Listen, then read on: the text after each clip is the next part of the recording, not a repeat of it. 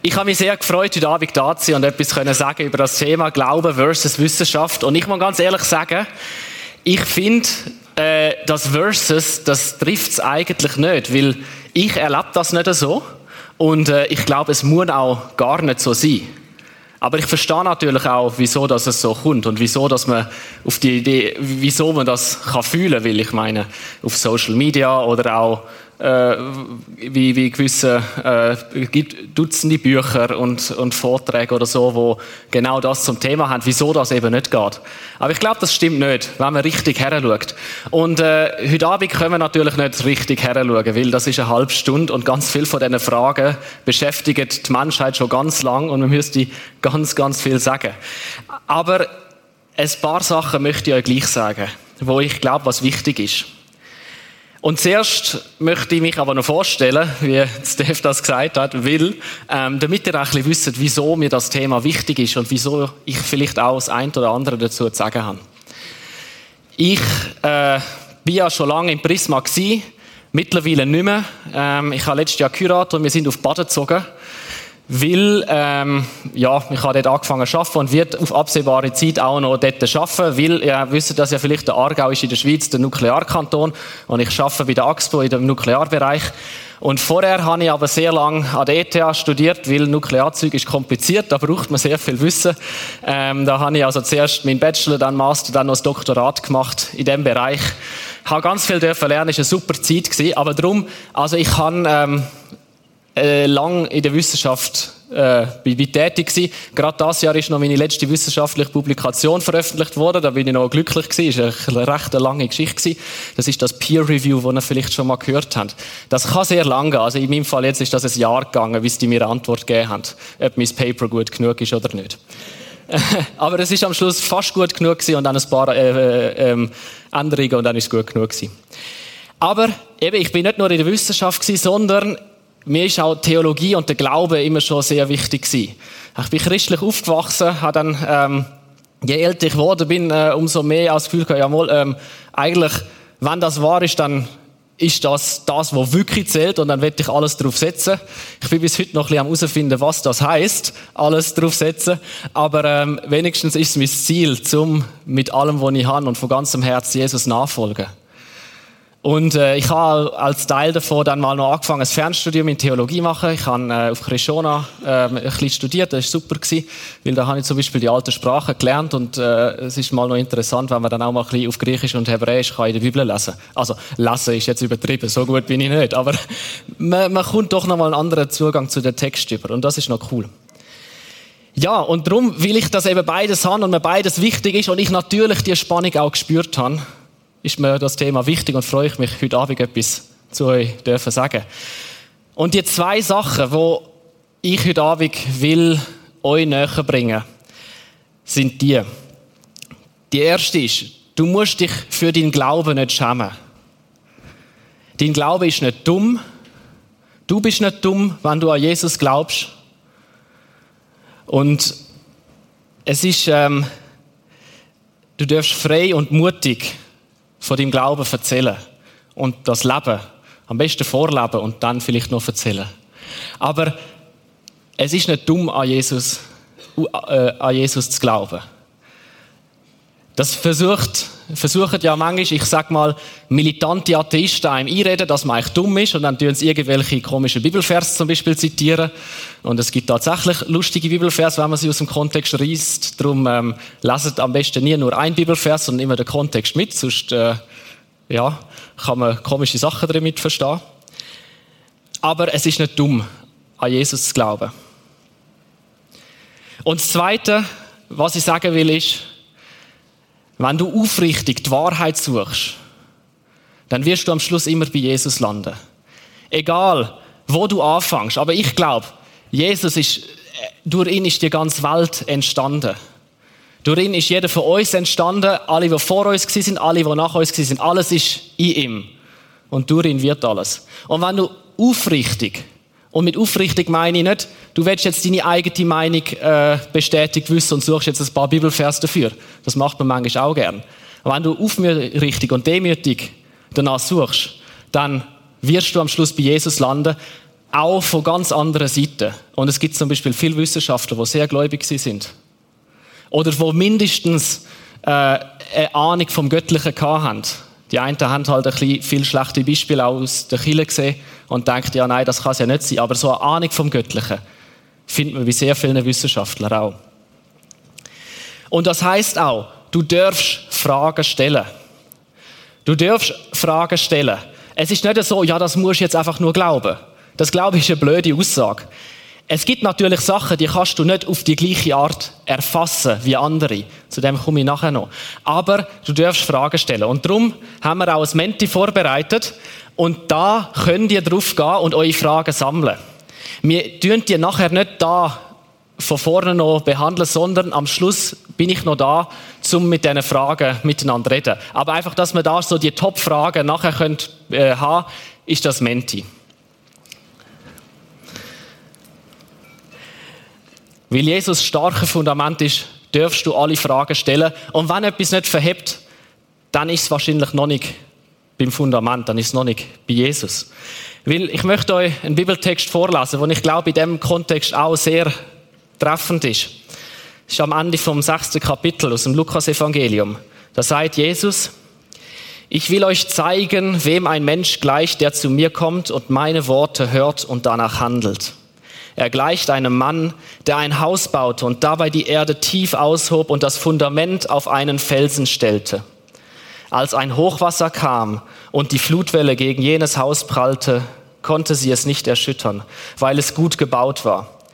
Wer aber hört und nicht danach handelt, gleicht einem Mann, der ein Haus ohne Fundament auf die Erde baute.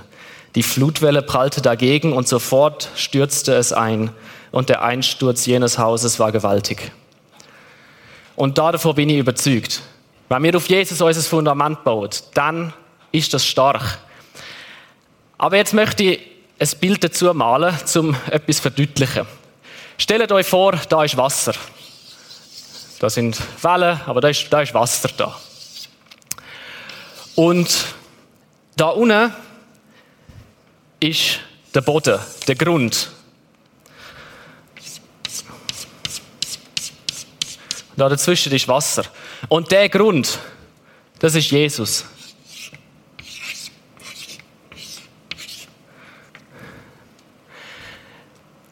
Und wir sind jetzt, wenn wir so leben oder so, sind wir irgendwo da oben auf dem Wasser und schauen ein bisschen. Wenn wir tief genug gehen, schauen, bin ich der Überzeugung, landen wir eben bei Jesus. Aber manchmal muss man halt ein bisschen tauchen. Manchmal ist das nicht die erste offensichtliche Antwort. Manchmal kann man das nicht in einem TikTok-Video erklären, wieso das so ist. Weil es gibt Fragen im Leben, die sind extrem kompliziert. Und es haben sehr viele Leute schon sehr viel dazu überlegt. Und das alles erfassen, braucht manchmal ein bisschen Übung, dass man lernt tauchen und tiefer und tiefer tauchen. Aber am Ende bin ich sicher, ist da Jesus. Und wenn du anfängst tauchen und du merkst, hey, bei dieser Frage komme ich irgendwie nicht weiter. Was ist da? Da, da, äh, da komme ich irgendwie an und dann bist du da, aber dann geht es auf einmal kaputt dann ist das vielleicht, weil es eben noch nicht bei Jesus war, weil du noch nicht nicht bist.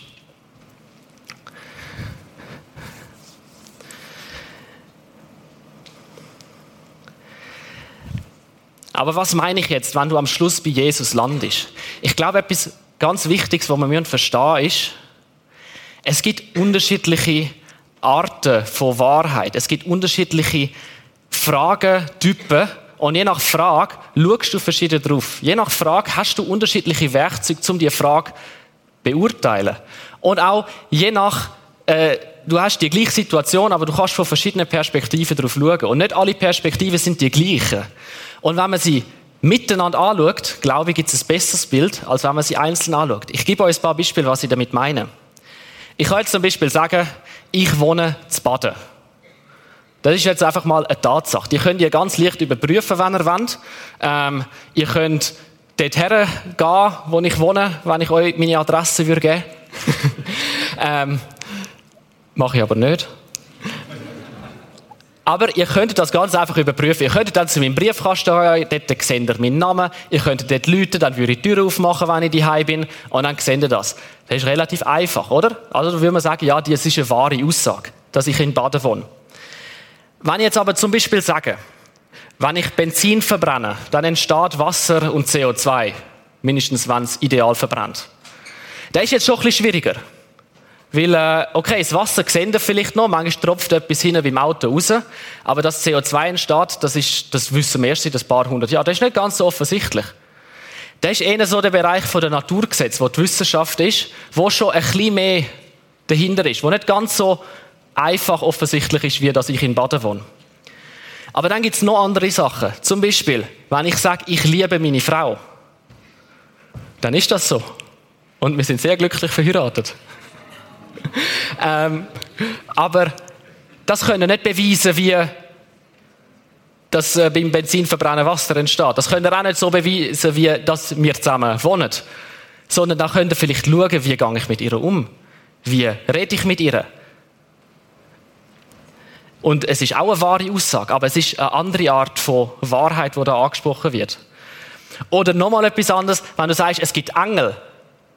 Nochmal anders, oder? Es gibt viele Leute, die, sagen, sie haben Engel irgendwo erlebt oder gesehen. Und ähm, das kannst du jetzt noch weniger direkt so überprüfen. Wegen dem muss es nicht, nicht wahr sein. Aber deine Herangehensweise wird eine andere sein. Und ganz besonders bei so Sachen wie Jesus ist vor der Tod auferstanden, kannst du mit historischen Mitteln sehr interessant tragen, aber es sind ganz andere Mittel, wie wenn ein Physiker dir sagt, äh, wie jetzt eben so eine Verbrennung passiert. Und das müssen wir verstehen. Und heute Abend werde ich vor allem auf zwei Sachen eingehen, nämlich auf Naturwissenschaft. Und ich rede vor allem von Naturwissenschaft, weil ich glaube, das ist einfacher, das sind so Physik, Chemie und so weiter, Biologie. Und auf der anderen Seite von Theologie, Glaube, Religion, das hat ein bisschen miteinander zu tun, weil äh, die haben ähnliche Tools, die sie einmal äh, verwenden. Und Naturwissenschaftler fragen dann häufig, ja, wie funktioniert es? Was sind Naturgesetze? Die beschreiben das und sie sind sehr erfolgreich. Sie sind sogar so erfolgreich, dass man das Gefühl hat, ah ja, und mit der Erklärung können wir jetzt alles erklären. Und das, glaube ich, ist eben nicht so. Also stellt euch das vor, wie, da gibt es irgendeine Sache. Und auf diese Sache, wenn ihr euch gefragt habt, was da das Hürtel ist, das ist ein Auge. Jetzt kann man da auf diese Sache von dem Auge da schauen. Aber du kannst auch noch einen anderen Blickwinkel haben. Und da siehst du dann vielleicht ein bisschen anders. Aber du schaust auf die gleiche Sache. Aber jetzt siehst du vielleicht den Teil. Und dann hast du vielleicht nochmal eine andere Sicht. Und dann siehst du nochmal einen Teil.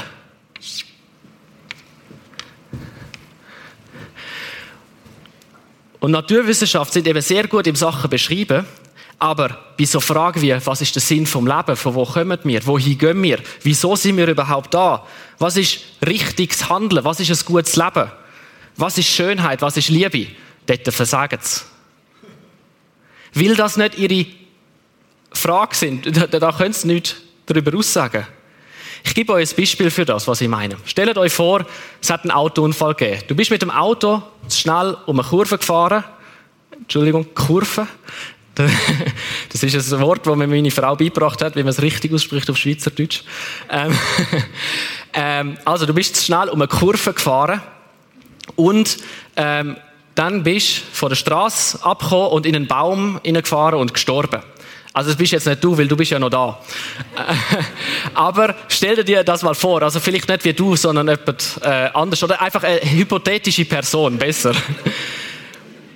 Und jetzt kannst du zum Beispiel auf den Autounfall von einer naturwissenschaftlichen Perspektive schauen. Und du kannst schauen, ja, wie schnell ist das Auto jetzt gewesen? Und ähm, was ist der Radius von dieser Kurve gewesen?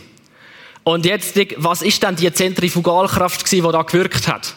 Wo das Auto dann gegen aussen hat ziehen Und was ist der, der, der ähm, Haftreibungswiderstand äh, zwischen Pneu und Straße?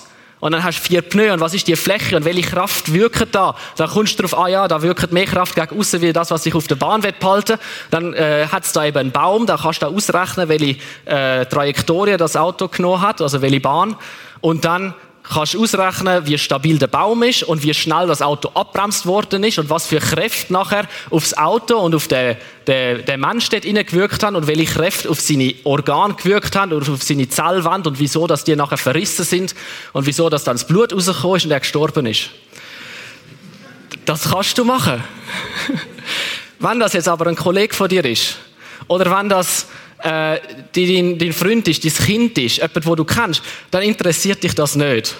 Kann ich dir garantieren. Dich interessiert, wieso ist das passiert? Wieso gibt es das Leid? Wie soll ich jetzt weiterleben? Und ihr schaut genau das Gleiche an. Ihr schaut beide den Autounfall an, aber mit ganz anderen Perspektiven. Und ich bin jetzt der Überzeugung, wenn man sich vergegenwärtigt, aus welcher Perspektive man auf etwas schaut und was für, was die Perspektive kann überhaupt sagen und was auch nicht, dann gibt es keinen Widerstand, Widerspruch gegen, zwischen Glaube und Wissenschaft. Aber offensichtlich gibt es ja doch irgendwelche Widersprüche, oder? Also ist jetzt schön, wenn ich das sage. Ähm, und ich bin wirklich der Überzeugung, es gibt keinen Widerspruch, wenn sich Glaube und Naturwissenschaft, wenn, wenn sich die, wenn niemand von denen die Grenze überschreitet. Und jetzt gibt es ja doch einen Widerspruch. Von wo kommt der? Das ist, würde ich jetzt einfach sagen, weil häufig Menschen ihre Grenze überschreiten. Und das sind Menschen von überall. Das sind Wissenschaftler, das sind Christen, das bin ich, das bist wahrscheinlich auch du. Ich gebe euch ein Beispiel. Wo man die Evolutionstheorie entdeckt hat, da ist das einfach mal äh, eine Theorie gewesen, wo, wo gewisse Sachen sehr gut hat können beschreiben. Und wenn man jetzt aber anfängt, aus dieser Theorie, aus dieser naturwissenschaftlichen Theorie, eine Moral machen, kommt man nachher darauf an, wenn das so entstanden ist, dann müssen wir nachher auch noch die Menschen besser machen, oder? Das ist ja so der Weg, der alles genommen hat. Also machen wir einfach so weiter. Und dann machen wir einfach Übermenschen und wir tun sozusagen Menschen züchten, die besser sind. Und das hat man ähm, so Ende vom 19. Jahrhundert, Anfang vom 20. Jahrhundert, hat man wirklich so Gedanken gehabt. Und das hat so die äh, gesellschaftliche Elite oder auch noch mehr Leute, die haben das miteinander diskutiert. Ist dann ganz extrem bei den Nazis geworden, wo gemeint hat, es gibt halt bessere und schlechtere Rassen.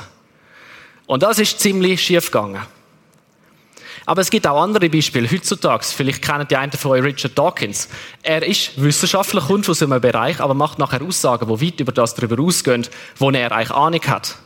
Und äh, etwas, was wir wissen müssen. Ein Wissenschaftler ist in allen, eigentlich in allen Bereichen, wo nicht sein eigener Bereich ist, genauso dumm wie alle anderen. Nur weil er ein Doktor oder ein Professor hat, heißt das nicht, dass er andere Bereiche auch alle kennt. Er kennt einen Bereich sehr, sehr gut. Aber alle anderen nicht unbedingt besser wie du. Aber es gibt es auch auf der anderen Seite. Auch die Christen haben angefangen, ähm, die, die Spannung aufzubauen. Und da ist jetzt schade, es ist nicht überall gleich fest gewesen. Und der Widerspruch hätte nicht müssen so sein. Ich glaube, da ist ganz vieles von Konflikten, die vor allem in den USA sind, zu uns gekommen.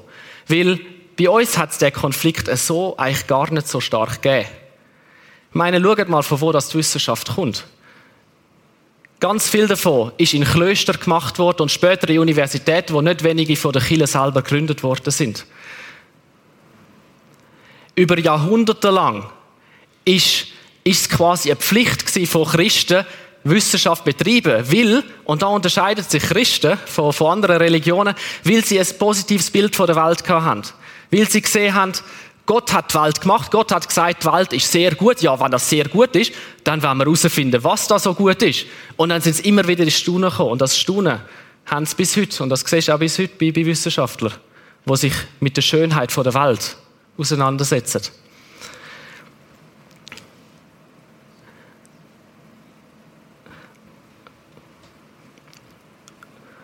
Und so ist das über, über Jahrhunderte eigentlich gar keine, gar keine Frage gewesen. Im Gegenteil, es hat eigentlich geholfen. Aber besonders dann so während der Aufklärung, dort wo dann Naturwissenschaften auch durchgestartet sind und sie eben sehr erfolgreich geworden sind, haben dann eben Leute das genommen, zum auch noch gerade sagen, ja, und darum brauchen wir Gott nicht.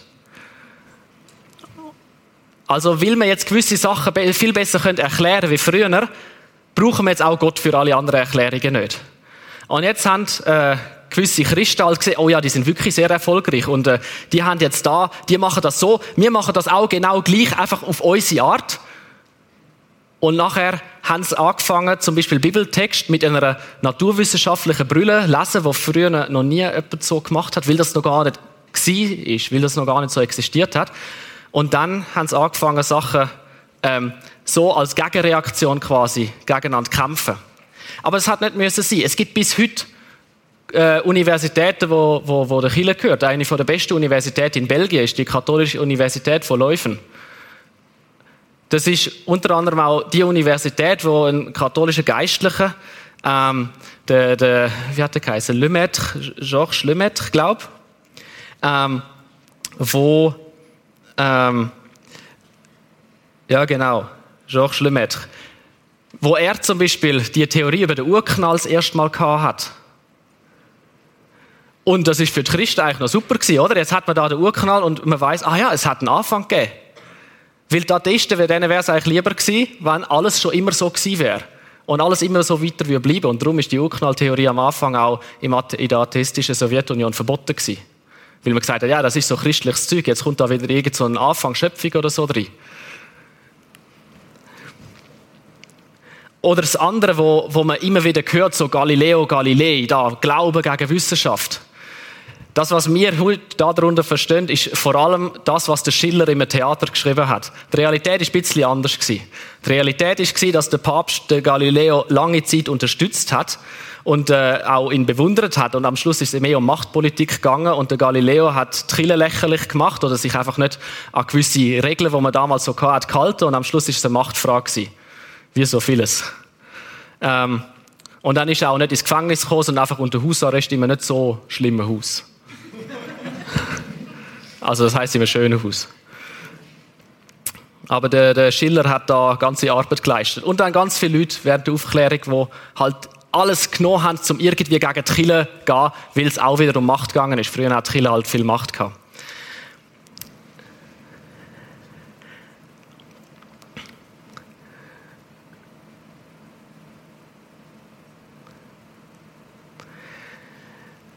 Ja, und wenn wir jetzt wie, wie sollen wir denn das jetzt verstehen? Wie, wie bringen wir das jetzt zusammen? In, der, in vielen von diesen Fragen, da, da wird das jetzt noch schwierig, zum, zum heute Abend alles behandeln, weil, weil sehr vieles da ist. Ich werde euch mal Folgendes sagen. Ich liebe wirklich Jesus. Ich werde ihm wirklich nachfolgen und ich habe überhaupt kein Problem damit, das Universum jetzt halt 13 Milliarden Jahre oder älter ist. Und ich habe mir die Argumente da sehr genau angeschaut, weil das ist irgendwie noch näher bei dem, wo ich, wo ich draus komme. Und die Argumente sind einfach sehr überzeugend. Und wenn man nicht annimmt, dass Gott uns hat, hat absichtlich täuschen, dann gibt's auch, äh, habe ich kein gutes Argument für etwas anderes gesehen. Und jetzt ist etwas schade. Wenn wir die Text vom Anfang der Bibel lesen, und meistens geht es ja um die, sind die ersten drei Kapitel von Genesis. Und ihr macht einen riesen Aufstand. Und was bringt's? Am Schluss sind wir irgendwie alle nicht so ganz glücklich, so wie das dann einmal rauskommt. Ich glaube, was da extrem, wirklich extrem wichtig ist, ist, dass wir nicht in die Falle tappen, wo halt Christen manchmal sind, dass sie nämlich quasi gesehen haben, oh ja, das Erklärungsmuster, so wie das Naturwissenschaften machen, genauso müssen wir das jetzt auch machen und dann einfach mit umgekehrten Vorzeichen. Und das ist wirklich etwas, wo viel stärker in Amerika ist. Und weil jetzt unsere christliche Bubble, wir sind stark von Amerika beeinflusst, weil dort einfach die grössten Kirchen sind in, in dieser evangelikalen Tradition. Und da kommt vieles wieder rüber. Wo aber gar nicht müsste da sein, wo in anderen Kirchen zum Teil gar nicht so da ist. Eben, bis heute, es gibt, es gibt äh, christliche Universitäten Gibt es auch in Amerika. Das ist nicht, dass dort alles so wäre. Aber ähm, es ist mir wichtig, dass wir den Konflikt nicht, nicht so importieren dann wieder. Oder aufrechterhalten. Und jetzt bei den ersten äh, Genesis-Texten. Jetzt mal ganz unabhängig davon, wie es wirklich war, glaube ich, sind das ein paar von der allerschönsten Texte, die in der Bibel sind. Wo eine Reiche haben und eine Tiefe. Wo wir uns gar nicht vorstellen können und wo wir vor allem nie werden erfassen, wenn wir bei diesen, ich sag mal, oberflächlichen Fragen stehen bleiben.